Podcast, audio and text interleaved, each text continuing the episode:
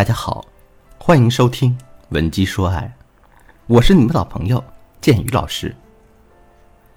前几天呢，我在网上看到这样一个笑话：女人在老公的手机上发现了一条短信，上面写着“老地方见”四个字，这让女生心生猜忌，于是偷偷跟到老公来到了约会地点，准备捉奸。可是令她没想到的是，迎面而来的并不是一个搔首弄姿的女人。而是三个穿着吊带背心的糙汉子。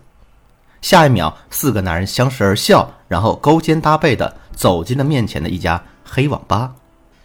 看到这一幕，女人长舒了一口气，说：“哎，这就是男人。”听到这个笑话之后，我在哈哈一笑的同时，也瞬间想起一个场景：在上学的时候啊，班里总是会有那么几个调皮的男生，半夜翻墙出去玩游戏。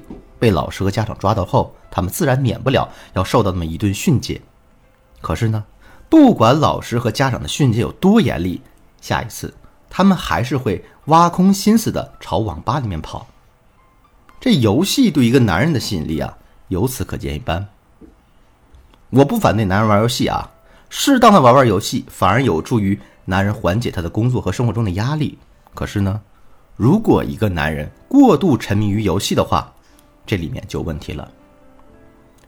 小慧是一家互联网公司的白领，今年二十七岁。她跟她老公小江呢是大学同学，两个人现在已经结婚三年多了。其实早在结婚之前，小慧也知道小江爱打游戏，不过她当时觉得啊，男人打个游戏也正常，而且小江也没有像网上很多说的那样啊，沉迷于打游戏不理他，所以小慧没把这个当回事儿。可是呢，两个人结婚才半年不到，小慧就发现啊。这男人玩游戏的频率似乎变得越来越高了。以前晚上下了班呢，男人还能陪小慧说说话，顺便做做家务。可现在他一回家就往书房钻，而且每天睡觉的时间也在不断刷新记录。最开始是十点、十一点，后来变成一两点，现在他很少有在凌晨三点之前睡觉的时候了。小慧非常担心老公的身体会出问题，所以时不时的就会提醒他少玩点游戏。可男人却始终不把小慧的话放在心上。后来呢？男人因为一次重大的工作失误被公司给辞退了。从那以后，他就待业在家，一直都没找到合适的工作。小慧原本想着，男人遭受了这么大的挫折，先在家里休息一段时间也好。可没想到的是，眼看半年的时间都过去了，男人却还是一个无业游民的状态，每天就知道宅在家里没日没夜的打游戏。看到老公这副样子，小慧的心里急得不行。有一天呢，小慧又被老公玩游戏的声音吵醒了。先是提醒了老公一下，可男人依旧是我行我素。最后，小慧忍无可忍，于是直接走过去拔了电脑的电源，转过身来对着男人一顿数落：“你说说，你都多大的人了，还整天沉迷于网络？那现在家里的各种开销全靠我一个人在撑着，你知道我的压力有多大吗？你到底有没有替我考虑过，有没有心疼过我一下呢？早知道你是这样的表现，当初说什么我也不会嫁给你的。”小慧就这样一连说了十几分钟，在整个过程当中，男人始终是一言不发。小慧以为啊，男人这是在反思和忏悔呢，可没想到的是啊，他说着说着，男人竟猛地一转身，然后摔门就出去了。小慧跟我说，她当时真的被老公的举动吓了一跳，之后她更是一夜都没有睡好，满脑子想的都是男人的所作所为。她想不明白，为什么男人会这么沉迷于打游戏呢？那个虚拟的世界到底有什么好？而且他说的每句话都是肺腑之言啊！为什么男人就是听不进去呢？如果你也遇到了类似的问题，肯定会有和小慧一样的疑问。但其实男人沉迷于游戏的原因很简单，因为他们能在游戏里获得现实世界中得不到的成就感。有一句话叫“游戏是成年男人的童话”。在现实生活中，男人可能就是一个被房贷和车贷压垮的小员工。每天在工作里忍气吞声，就是为了每个月那点微薄的收入。可是到了游戏的世界里，这些压力就不复存在了，而且他完全可以变成一个号令八方、开疆扩土的将军。这一反一正两个极端，男人当然愿意沉浸在游戏的世界里。不仅如此呢，男人还会把每一个提醒他不要沉迷于游戏的人都当成是打碎他的美梦，甚至是践踏他尊严和荣誉的人。所以。无论我们怎么劝，男人都是不会把我们说的话听进心里去的。如果你在听到这节课之前，已经多次强烈的劝说过男人，并且让男人产生了逆反心理，这时候你该怎么补救呢？别着急，赶紧添加我们的微信文姬的全拼零零六，也就是 W E N J I 零零六，预约我们的免费咨询名额，我们的导师会给到你既专业又具有针对性的建议。下面我来说一说，我们到底该怎么做才能把男人拉回到现实世界呢？首先，我们要让男人产生幻灭感。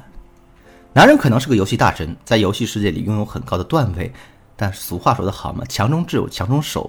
在我们身边可能会有很多游戏比你男人打的还好，甚至能把男人碾成渣的人存在。你可以找这些朋友帮忙啊，让他们伪装成低段位选手，故意跟男人去打。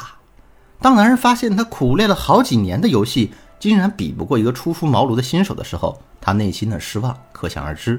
同时啊，他在游戏里的那种骄傲和舒适的体验，肯定也会随之幻灭的。打完游戏后，男人十有八九会加上对手的微信。啊，问他这玩游戏的经验是什么？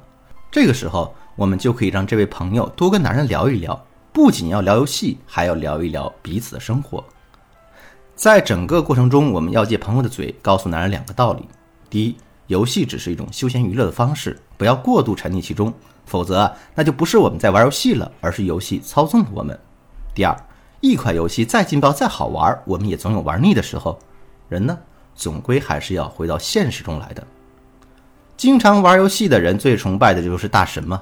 这番话从你朋友的嘴里说出来，男人肯定会更加重视的。当男人产生幻灭感之后，接下来我们就要重新给男人编织希望了。说的简单点啊，我们要在现实生活中不断鼓励男人，让他不断获得成就感，获得直面生活的自信。